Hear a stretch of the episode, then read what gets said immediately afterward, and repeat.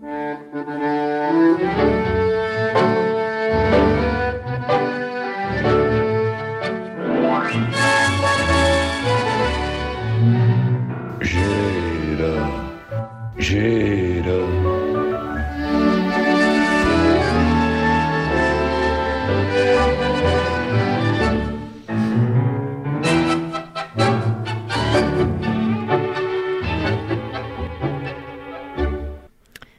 Tiene usted razón. Hombre, es que, eh, vamos a ver, estamos en tiempo de reflexión. Todo el mundo quejándose de este, esto que llaman el anacronismo, de no publicar encuestas y tal. Mire, yo, eh, Santos, de reflexión haría una semana. Es más, si la reflexión pudiera ahorrarnos las campañas electorales, eh, aún sería mejor. Por lo tanto, como estamos oficialmente en tiempos de cuaresma y de reflexión, eh, creo que es el momento de saciar su interrogancia sobre Arcadio. Oiga, es que incluso le da una entrevista sobre el tema histórica en TV3. Eh, por primera vez en 40 años apareció Arcadio Espada en TV3 y en catalán. bueno, y sobre, todo, Arcadio. Eh, sobre todo teniendo en cuenta teniendo en cuenta que nunca jamás en la cadena pública, ni en la radio, ni en la televisión se habían interesado nunca por mi trabajo. Me traían a veces como mascotilla para que, en fin, para ejercer de coartada, pero nada que ver con, con mi trabajo. Y lo que ha hecho este, este presentador, uh, Ustrell, Ricardo Ustrell. Exactamente, tiene, tiene mérito, porque efectivamente me da la impresión de que ha sido su iniciativa y por lo tanto, mm, eh, bueno, pues eh, estuve bien, sí.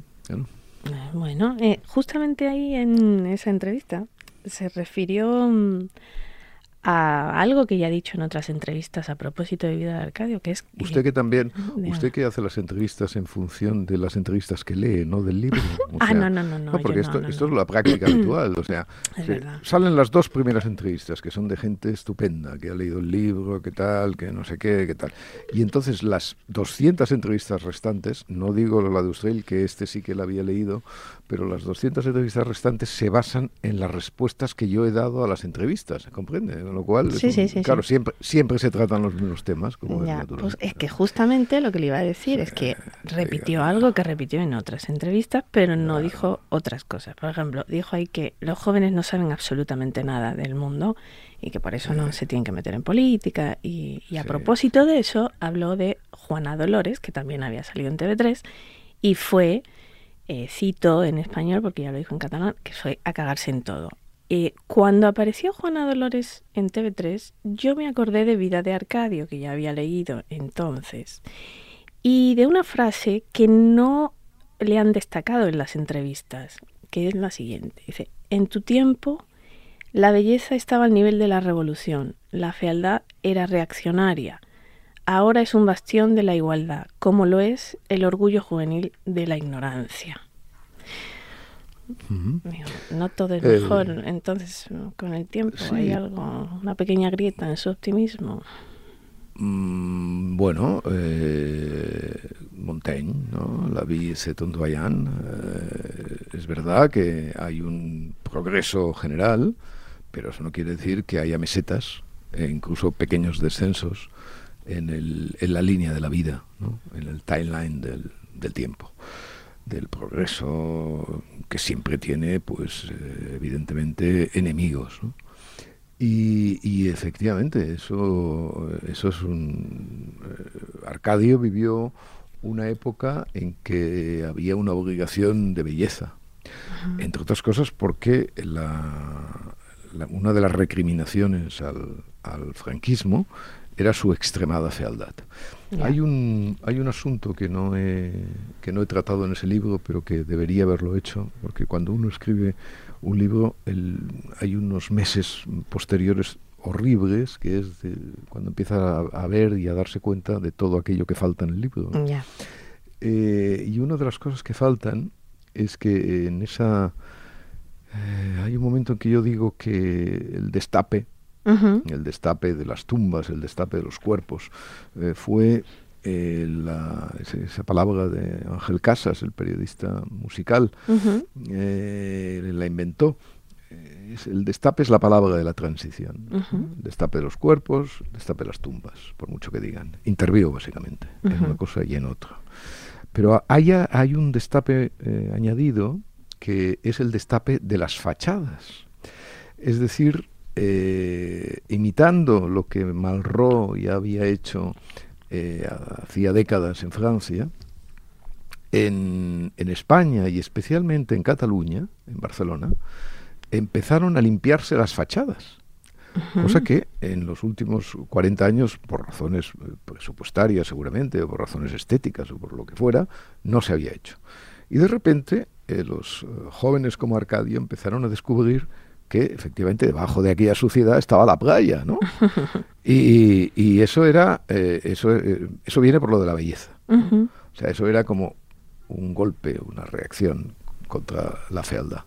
Y luego, evidentemente, eh, claro, los tiempos de hoy, el Consejo de Ministros se presume de la ignorancia. esta señora que era secretaria de Estado, o es secretaria de Estado todavía, dijo un día que nos reprochan que no estemos bien preparadas. Siempre, claro, es que usted tiene que estar bien preparada, ¿no? Eh, para ejercer el cargo que ejerce. Efectivamente, eso es una gran diferencia entre su tiempo y el mío. Mm, ¿Y esa, esa es la única diferencia con ese tiempo que abarca el libro, que es el de la transición, que mm, del, del 75 al 81, ¿no? Es el, tiempo amplio, aunque el libro eh, se centra en el año 79, ¿no? Sí, pero bueno, el libro va de la muerte de Franco al golpe de Estado de Tejero. Eh, evidentemente hay pequeñas incursiones adelante y atrás, pero ese es el centro, el, el, meollo de la cuestión. Le preguntaba si esa era la única diferencia con esos tiempos en la, en la política. O sea, ¿cuál, ¿cuál es la principal diferencia o qué, es, qué, qué seguía siendo objetivamente mejor en aquella época respecto a esta? Políticamente ¿eh? hablando. Sí. Bueno, yo creo que políticamente hablando había una... La política todavía no se ha convertido como el periodismo, no se había convertido en un oficio low cost. Eh, eso también es, es, verdad, eh, porque efectivamente los políticos de entonces eran gente que habían estudiado, tenían carreras o tenían mucha experiencia administrativa, ¿no?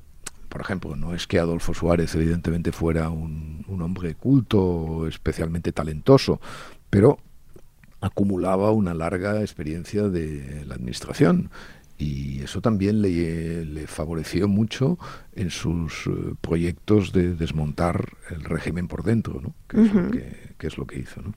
Eh, eh, esa, esa, calidad, digamos, de la, de la clase política, por así decirlo, yo creo que sí que es, eh, es, una, es otra de las diferencias, pero bueno, viene relacionada con eso que usted decía antes o que le comentábamos de la, del prestigio de la ignorancia.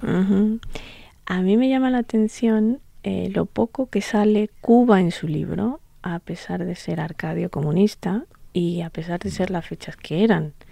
Yo conté, solo aparece una sola vez y es para referirse a, a cómo iba vestido Primerano, que usted se refiere que va vestido con ropa guerrillera, dice, siempre se le veía serio y vigilante como si estuviera defendiendo a Cuba en la bahía de Cochinos. Eh, o sea, no sé si no le importaba Arcadio tanto Cuba o no, le importa Arcadio tampoco eh, quien escribió el libro.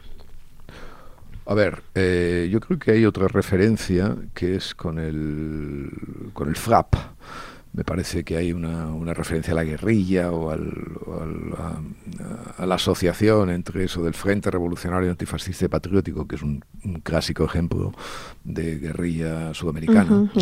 Eh, que, hay una referencia. Pero efectivamente no, no hay más referencia. Yo creo que Cuba es un asunto de los hermanos mayores de Arcadio, ¿no? Ah, eh, que de alguna manera Arcadio ya recibe Cuba un poco como recibe eh, Praga o como recibe Moscú. ¿no?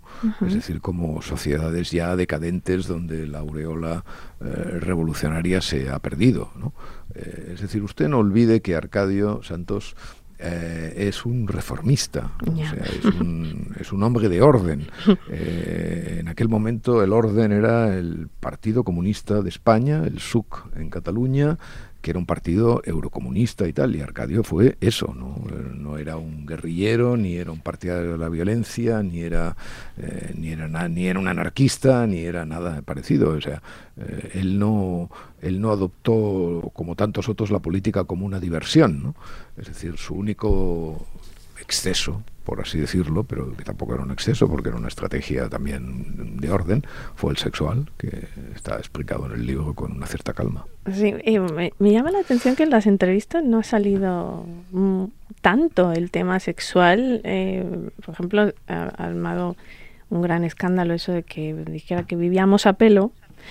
Hmm. Eh, pero, por ejemplo, pasan por alto otras, eh, otras frases. Por ejemplo, em, dice, em, cuando está subiendo una montaña con una muchacha a la que usted pretende, que se llama Joana, eh, eh, eh, el, impulso sexual lo, lo, empujaba a subir la montaña y cuando la fue a besar ella se apartó. Y usted dice, se apartó con su vida sonriendo. Algo dijo de un chico en la ciudad. Por supuesto, no insististe, habría sido humillante. Los abusos de las mujeres tienen carácter criminal pero hay algo masculinamente previo que, que siempre fue incomprensible para ti.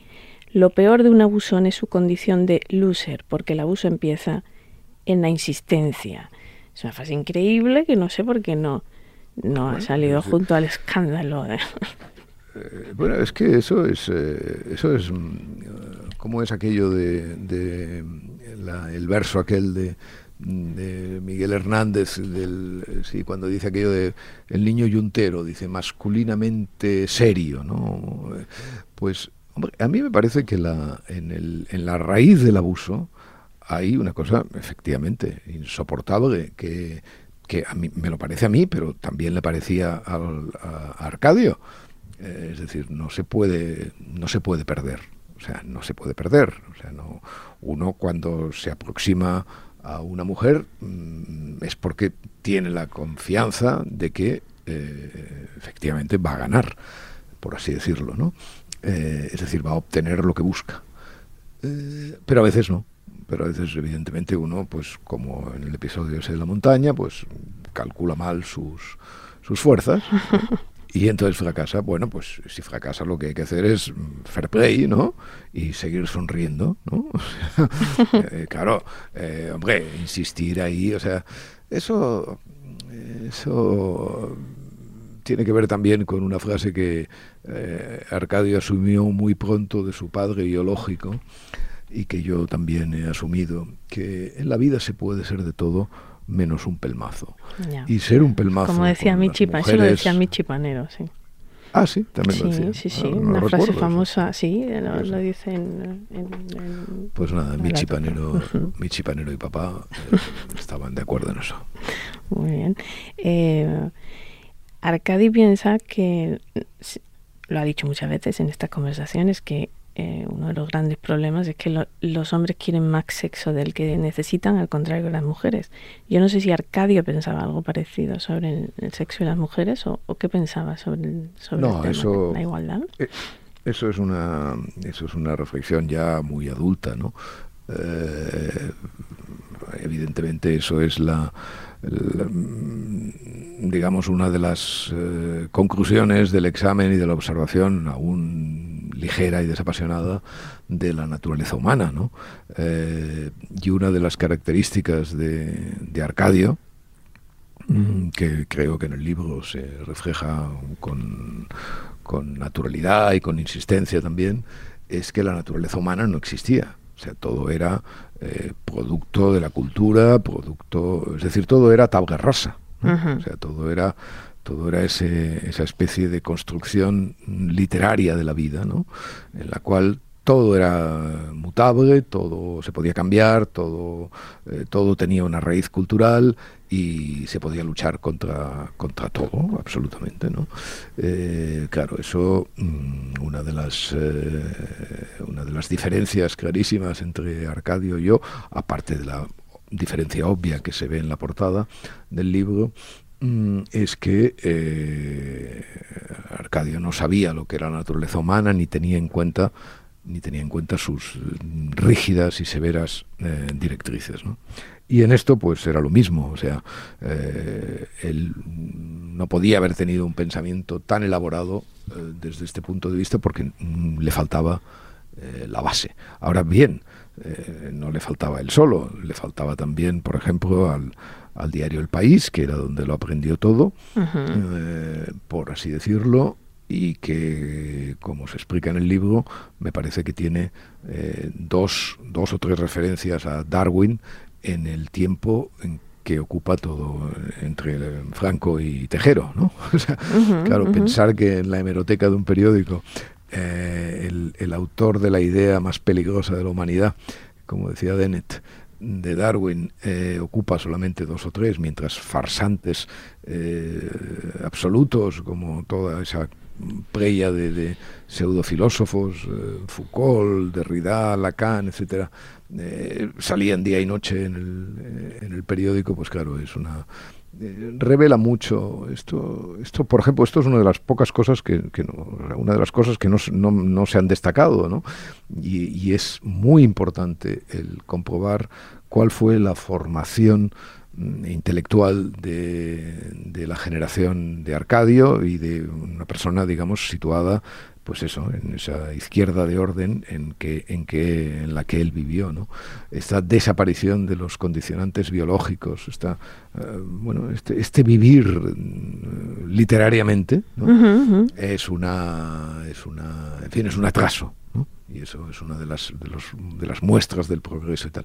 No me da la impresión, de todas maneras, que ese atraso hoy en la educación general básica, por así decirlo, se haya enmendado en la medida suficiente, ¿no? porque eh, me da la impresión de que los pedagogos y los eh, profesores y tal siguen teniendo esa especie de, sesgo literato que tanto daño hace, eh, digamos, al, pensamiento y a la práctica de una vida pues realista. Eh, yo creo que es la primera vez, quizá porque habla de usted eh, o de aquel que usted fue, el libro, que es la primera vez que eh, emite esta, este pensamiento en algún libro, ¿no? esto que está contando usted y que también se refleja, por ejemplo, en esta frase, ese, em, pienso ahora que por fin se cumple, aunque solo sea en un cierto sentido, la sentencia de que todo relato es ficcional, trate o no de hechos reales, Así es porque cualquier relato de cualquier género está sostenido por la voluntad. Lo que distingue a la realidad de su representación es la voluntad, de modo que el concepto no ficción debería adquirir una dimensión mucho más comprometida de lo que es habitual. Debería despreciar la cláusula del relato per se, que es la voluntariedad de las decisiones, y mostrar cómo la ilusión de la voluntad actúa en la vida humana. La ilusión de la voluntad es la principal entre las ficciones y lo que nos distingue radicalmente de los animales. Eh, no sé si está de acuerdo en esto. Yo tengo la sensación de que esto es un pensamiento que ha cristalizado en usted en los últimos años, no, no, no, no antes. Sin duda, sin duda. Eh, aquí hay una, es decir, los, todos los las meditaciones, eh, en fin, que yo y gente como yo, digamos, eh, llevan eh, en torno de la libertad humana, en torno de la capacidad de los hombres de decidir sobre su destino, en torno del libre albedrío, en fin, todos estos asuntos, eh, efectivamente cristalizan en este, en este libro, porque además hay una cuestión técnica por así decirlo, ¿no? Que, no, que va más allá de la, de la pura cuestión ideológica o filosófica, ¿no?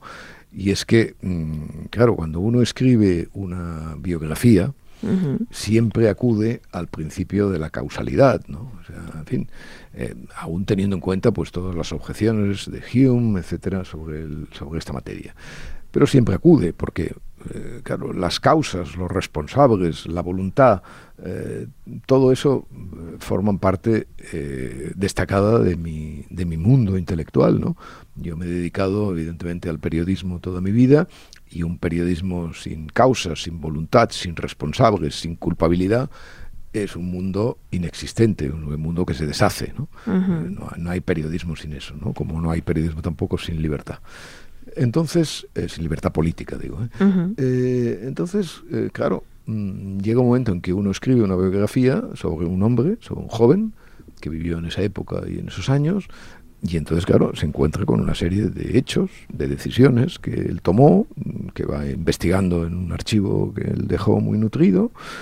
Y, claro, eh, escribir algo así, eh, teniendo en cuenta que el hombre no es, como yo lo creo, no es libre, eh, pues representa una dificultad, representa una dificultad añadida, ¿no? Y, y, hay que tenerlo en cuenta, porque efectivamente uno vive como si eh, la libertad existiera, porque esa es, digamos, esa es la impronta de nuestro código genético, ¿no? O sea, el, vivir como si efectivamente no estuviéramos determinados, ¿no? Eh, igual que vivimos, si usted lo piensa bien, como si no fuéramos a morir, porque un hombre, exacto, un hombre que, que estuviera pensando todo el rato en que va a morir, no podría vivir. Entonces, evidentemente, la naturaleza humana le, le presta eh, pues esa ilusión, ¿no? Es decir, vas a ser inmortal. Yo es una ilusión que además me la creo mucho, ¿no? Especialmente. Y entonces, entre las ilusiones está también no solamente la ilusión de que eres inmortal, sino la ilusión de que eres libre. Eh, que, ¿Cómo se puede vivir mm, sabiéndolo? Bueno, pues igual que uno pues monta en bicicleta no pensando constantemente en que está pedaleando, porque si pensara constantemente en que está pedaleando, pues eh, en fin, se caería, ¿no? Sino siguiendo el camino, lo que le espera, y eso sí, manteniendo en la retaguardia siempre un cierto escepticismo piadoso sobre las decisiones de los hombres, sobre las propias, ¿eh? Eh, que pueden tener, no lo niego, un carácter autoindulgente, autocompasivo, pero también sobre las ajenas, con lo cual se proyecta sobre las decisiones de los demás, incluso en aquellos que te perjudican o te duelen o te hieren, pues una, una piedad, una, falta de responsabilidad proyectada sobre, sobre el, adversario, el enemigo, el contradictor, que yo creo que llevado bien hace una comunidad humana mejor de lo que, de lo que es. Yo supongo que eso es, lo que está detrás eh, de que escoja la segunda persona para referirse a aquel que fue, no solamente porque piense que no es el mismo, ¿no? Pero esta idea veo un fundamento, pero no sé si también por la cuestión de que eh, trata asuntos íntimos, asuntos íntimos de, de, su vida de joven, ¿no?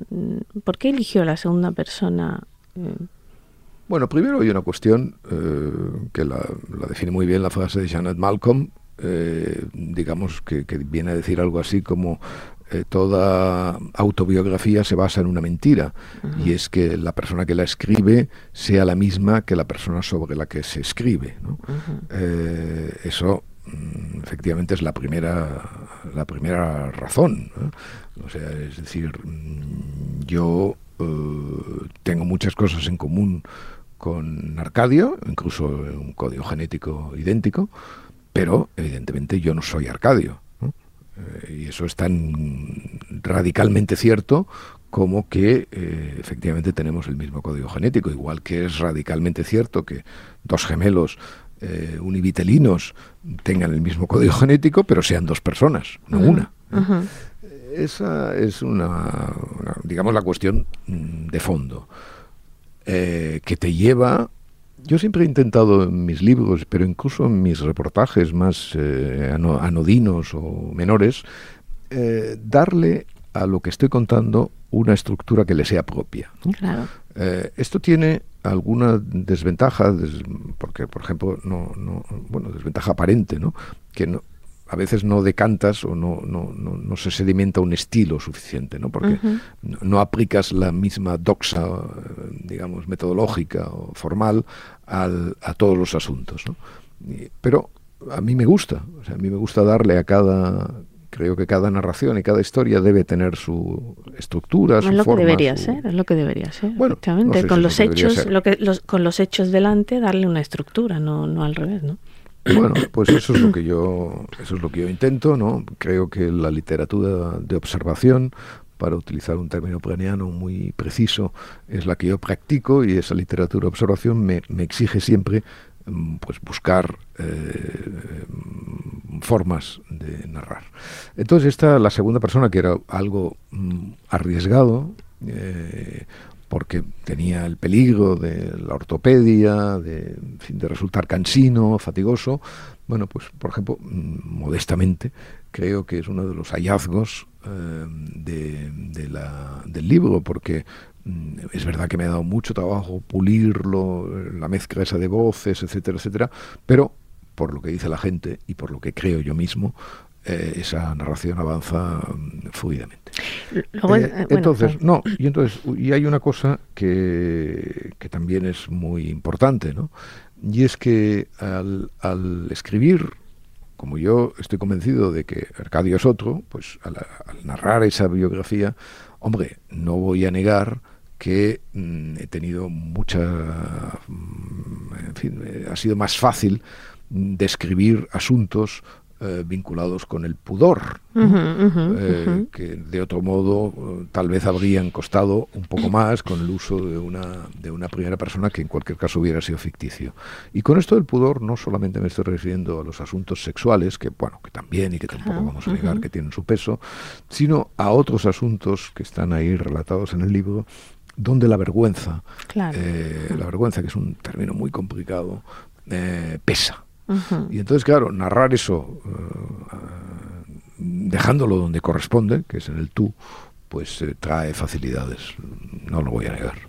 Ya, y, y, cuando habla de los otros, porque este es todo un tema, la, cuando se habla de la intimidad de los otros, que son personas de carne y hueso, ¿no? Ah, sí, sí. Eh, usted en el libro lo ilustra con dos posturas, ¿no? Una, la de Len de Vink, la ex de Manuel Carrer, ¿no? Frente a la de Rita Gombrowicz, que, que, a pesar de que su marido decía cosas desagradables sobre ella, pues decide dejar, dejar eso, pues, ¿no? Em, ¿Ha callado algo sobre los otros que sí le hubiera gustado escribir? Porque, por, ejemplo, por ejemplo me llamó la atención que cambiara un nombre real. Esto de cambiar el nombre real, ¿por qué lo hizo? ¿Se lo pidieron explícitamente que cambiaran ese nombre? ¿O, fue no decisión? no, no, no, no voy a revelar eso. Eh, no voy a revelar lo del nombre porque eh, eso forma parte de los, eh, digamos, de los pactos traseros que uno firma con la realidad, no necesariamente con otras personas, sino con la realidad.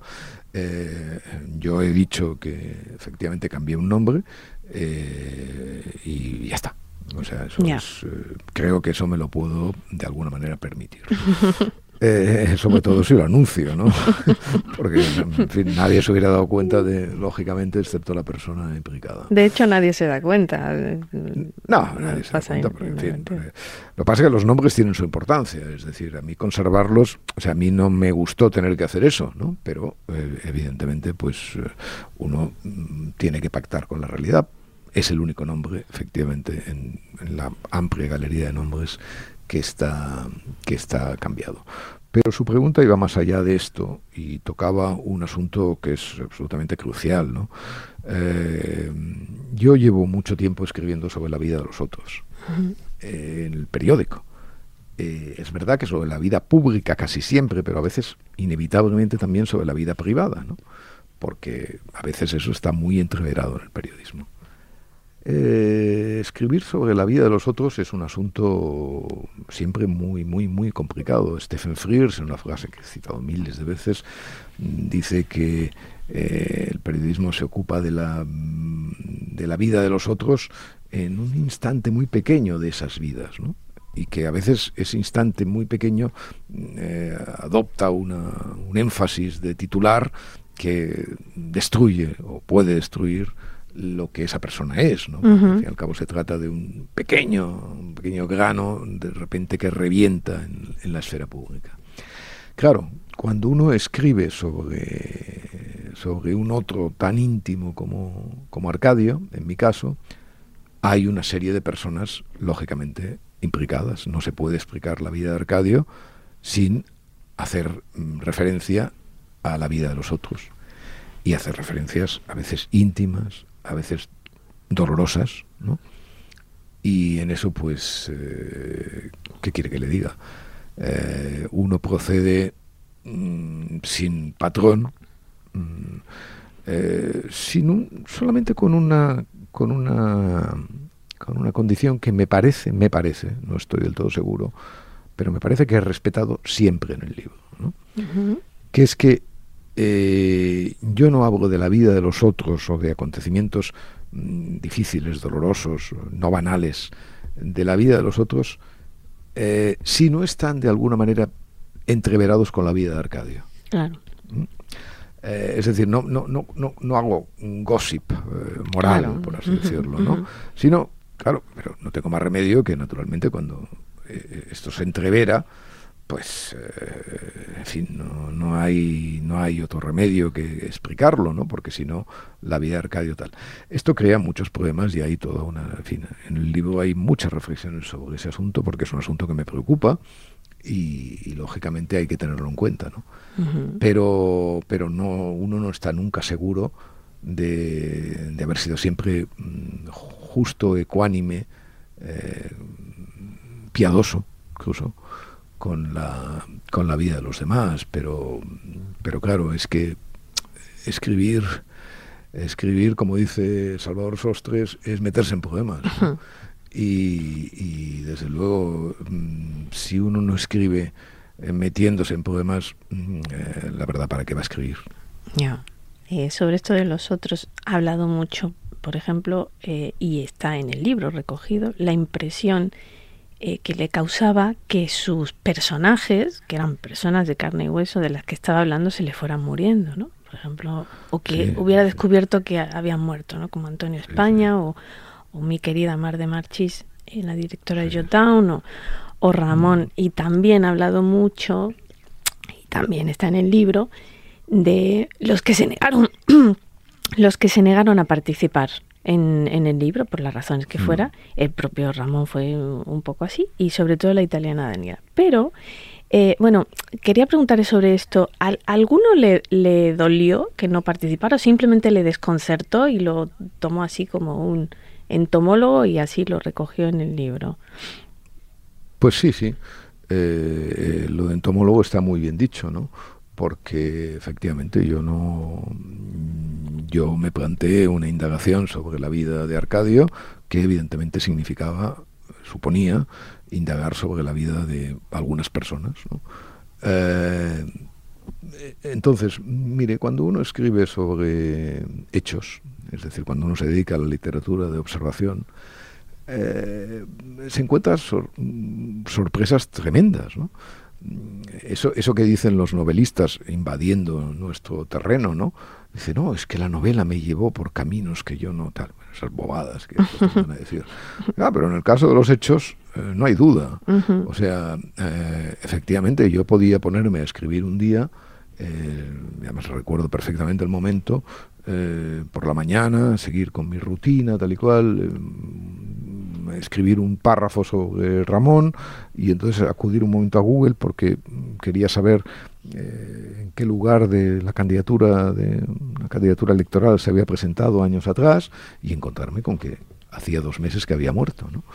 Eh, bueno eso es eh, tremendo pero es que una de las enormes sorpresas de este libro es cómo los personajes muchos de ellos o sea en una cantidad bastante notable murieron o han muerto o hablaba yo sobre muertos esto ha sido una cosa muy conmovedora para mí. ¿eh? y, la emoción de eso, por las características del libro, no está presente en el libro, pero ha existido. Y algún día quizá hable de ella, hable de ello en, eh, más a fondo. Y en segundo lugar, tiene usted razón, ahí también, fíjese, tiene usted razón, incluso le digo. Eh, sin contrato. sin contrato, sí. fíjese que además hay otra cosa. uno empieza el libro pensando que oh, eh, el pasado este pasado maravilloso de Capgarola, vamos a buscar a los últimos de Capgarola y estos que estuvieron en el campo con Arcadio y, los llamaremos, los buscaremos a lo largo del mundo, con la, siempre con la colaboración de mi gran Sergio Campos, que, siempre me ayuda en todos los libros de manera muy eficaz y también en la indagación, etcétera. Bueno, pues vamos a buscarlos, vamos a tal, no sé qué. Y entonces empieza a encontrarse con que mm, la gente no tiene el más mínimo interés. ¿no? Y no solamente tienen el más mínimo interés, sino que algunos de ellos adoptan posiciones eh, estrictamente, estrictamente agresivas, de rechazo, como el caso de Daniela, eh, una italiana que convivió con Arcadio en el, en el campo.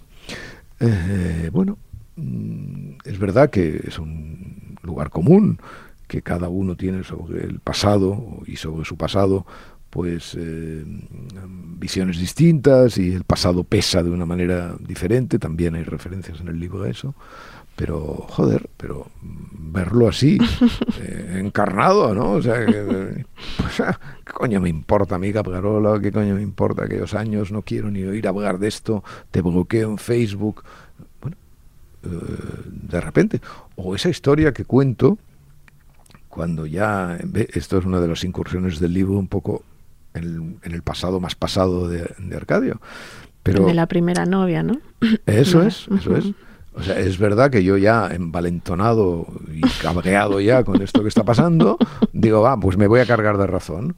Y entonces, como había localizado meses antes a la primera novia, el primer amor que tuvo Arcadio, eh, de verdad además, Mm, eh, eh, como ya le he dicho, el archivo de Arcadio es infinito y exuberante. Bueno, pues entre, entre los cajones guardaba un fajo de cartas que esa primera novia le escribió. ¿eh? explico además de una manera es muy bonito como las cartas se intercambiaban, ya lo leerán en el libro los que quieran.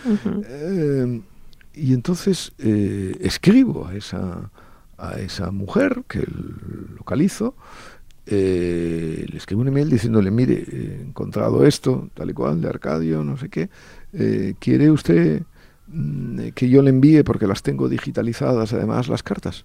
No, no tengo ningún interés, gracias. es extraordinario. O sea, usted, usted imagínese, Santos, que a usted le viene a alguien del pasado, eh, de un pasado de medio siglo antes, tal y cual, y le dice, mire, tengo eh, un centenar largo de cartas de lo que usted que, demuestran lo que usted era hace medio siglo. Claro, no, acepto de inmediato. Pero ¿cómo?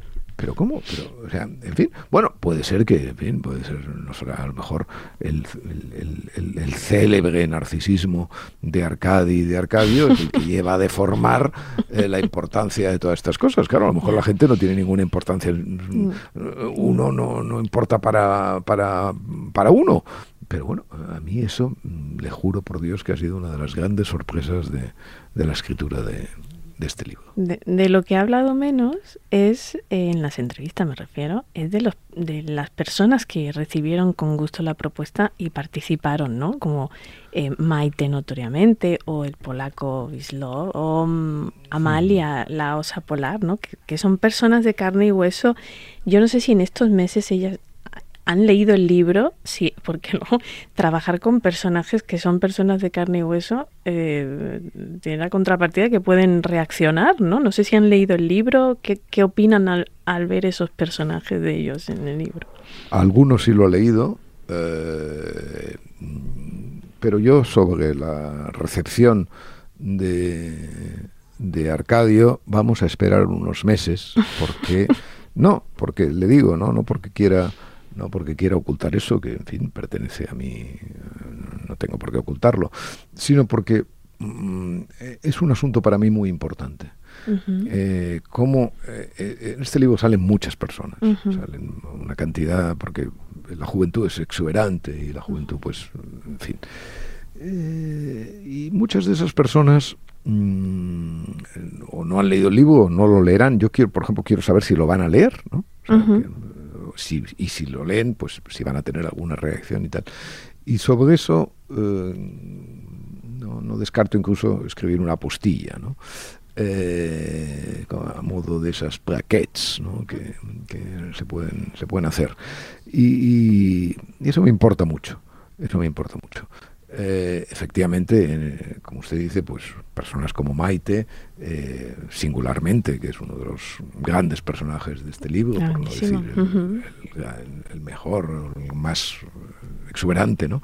Pues eh, se comprometieron a, indagar sobre ese pasado de una manera que probablemente hubiera, si se hubieran negado, pues hubiera dado lugar a un libro muy distinto, ¿no?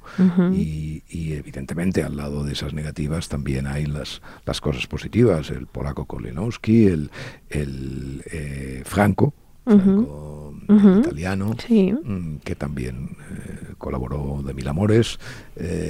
sí, bien, pero claro, uno siempre se fija, como periodista que es, en las malas noticias, no, las, buenas noticias que las da siempre por supuestas. Pero ya ve que a mí me gusta destacar eso, porque son... Hace, usted bien, Maite y Amalia en concreto son personajes que eh, refulgen, ¿no? Eh, tremendos. Una de las, em, de las intenciones del libro es, es de, mostrar, mostrar cómo se hace un hombre. Y antes ha dicho algo al respecto. Eh, desde luego no, no, fue en la universidad, y eso queda claro en el libro, aunque usted pasó por la universidad, ¿no? Y lo, ha, lo, ha, nombrado antes, eh, se formó con el país, pero eh, a, mí, en eso me, me, falta algo, ¿no? O sea, ¿cómo, cómo se forma un hombre, no es solamente en, los periódicos, o sea, fue un hombre de la calle. Un hombre, eh, yo no sé cómo se forma un hombre, lo que sí sé es cómo se formó Arcadio. Eh, culturalmente, con un guion que era eh, el que aportaba el país cada día. ¿vale?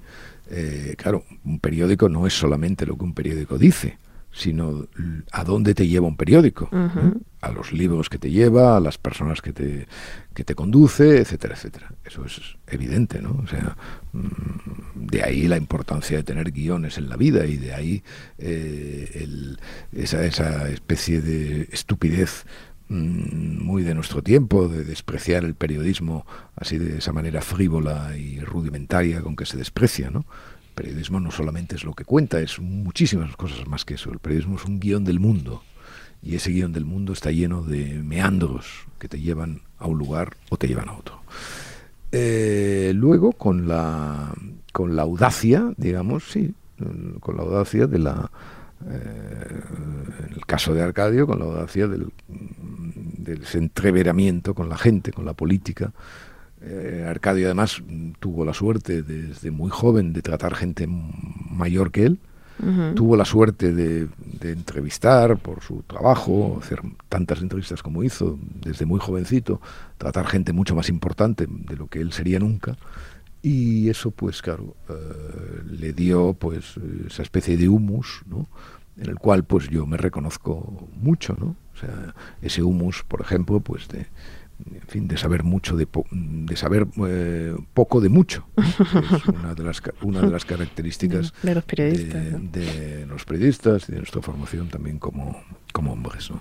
Mm, y esto que ha dicho que eh, va, a escribir una postilla. Bueno, bueno claro, claro, pero esto tiene que ver, porque el final del libro, que no voy a revelar porque hay una imagen muy bonita y, sorprendente de Arcadi, no, no ya de Arcadio, eh, es abrupto, es, un final abrupto. Y eso, eh, esto lleva al concepto de libro sin fin, de esto de que los libros no terminan, que yo creo que usted lleva practicando toda su vida. Porque si piensa en contra Cataluña, pues tuvo una edición 20 años después. Eh, Raval, en, de Raval hay resonancias en diarios. Su blog es en cierto sentido un, un continuum de, de diarios. Eh, o Ali Herskovich, en nombre de Franco, también son libros, eh, libros sin fin. Y, y, esto que dice que va a escribir una postilla me hace pensar que usted los libros no los termina nunca. Tiene usted razón, eh, otra vez. Eh, eh, ya sabe cómo va a tener que titular hoy. Tiene usted razón. Santos. Tiene usted razón, coma, Santos. Ese es el, ese es el título. mire, los libros se interrumpen. Está claro. Mm, los libros no se acaban, los libros se interrumpen.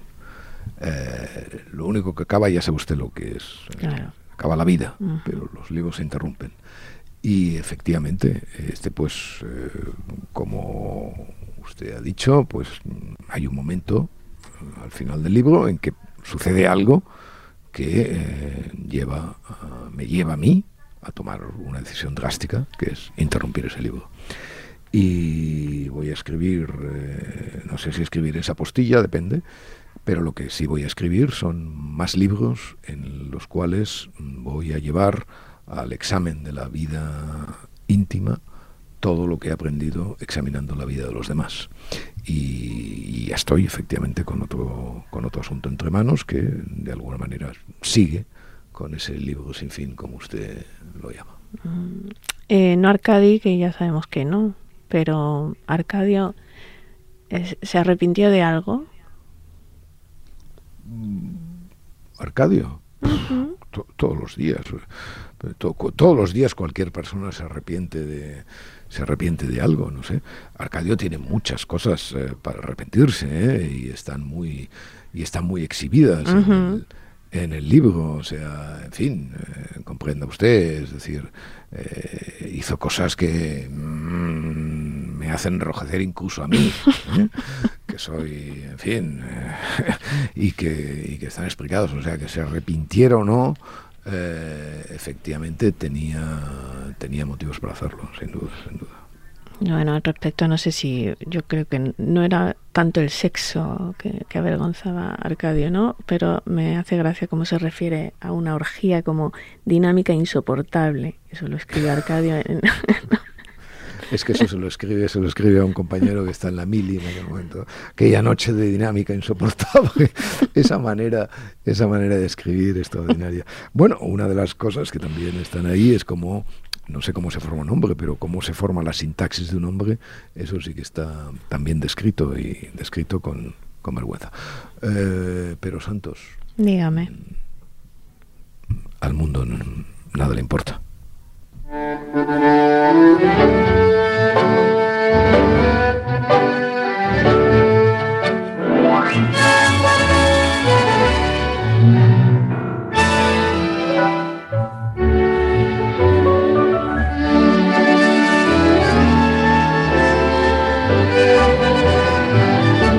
Podcast de Arcadia Espada y El Mundo con la colaboración de Yaiza Santos.